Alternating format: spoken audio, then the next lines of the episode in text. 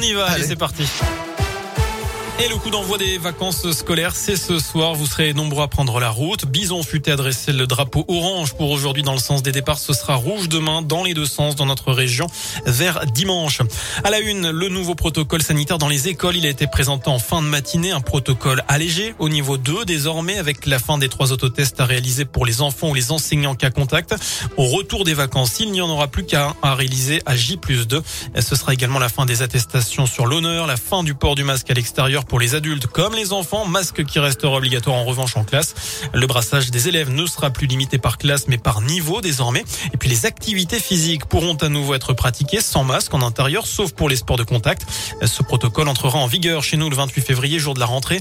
Et puis à cette même date, le port du masque ne sera plus obligatoire dans les lieux clos soumis au pass vaccinal à part dans les transports.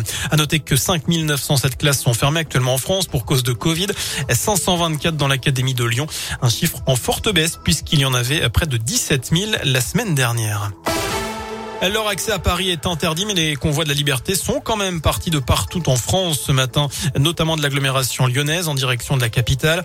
Des manifestants anti-pass sanitaires sont partis du plateau d'Hauteville hier après-midi pour rejoindre le cortège venu de Nice et stationner pour la nuit dans l'est de Lyon.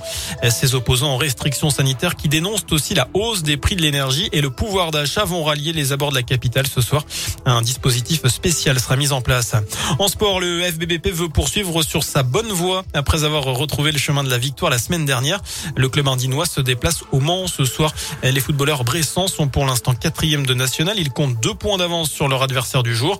Une victoire permettrait de les distancer au classement mais aussi de rester au contact du podium. Écoutez Alain Pochal, entraîneur bressan au micro radioscope de Didier Berthet. L'idée c'est de surtout aussi de faire perdurer la série qu'on a pu redémarrer contre Avranches, de prendre des points, de gagner des matchs et donc du coup euh, oui de laisser l'adversaire du jour euh, derrière nous, voire même de le puisque du coup si euh, on arrivait à, performer là-bas, ben, du coup on les laisserait quand même avec euh, une certaine marge euh, intéressante. Et là c'est des concurrents directs avec voilà un beau stade, avec du public. c'est des beaux matchs de national dans une belle enceinte, donc on y va pour aussi prendre du plaisir et voilà essayer de leur poser des problèmes. Voilà le Mans FBPP coup d'envoi de la rencontre ce soir à 19h. Enfin première déception pour l'équipe de France de biathlon aux Jeux Olympiques d'hiver à Pékin avec des Françaises loin du compte sur le sprint ce matin. Solanaïs Besco intègre le top 10, 9e à un peu plus d'une minute de la Norvégienne Marte Holzbourg-Oisland.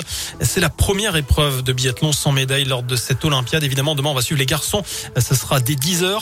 Et puis, on suivra aussi euh, ce samedi l'entrée en liste de Guillaume Cizeron et Gabriela Papadakis en danse sur glace. Voilà pour l'essentiel de l'actu. L'info de retour dans une demi-heure. Je n'ai plus qu'à vous souhaiter une excellente fin de journée et un très bon week-end. Merci.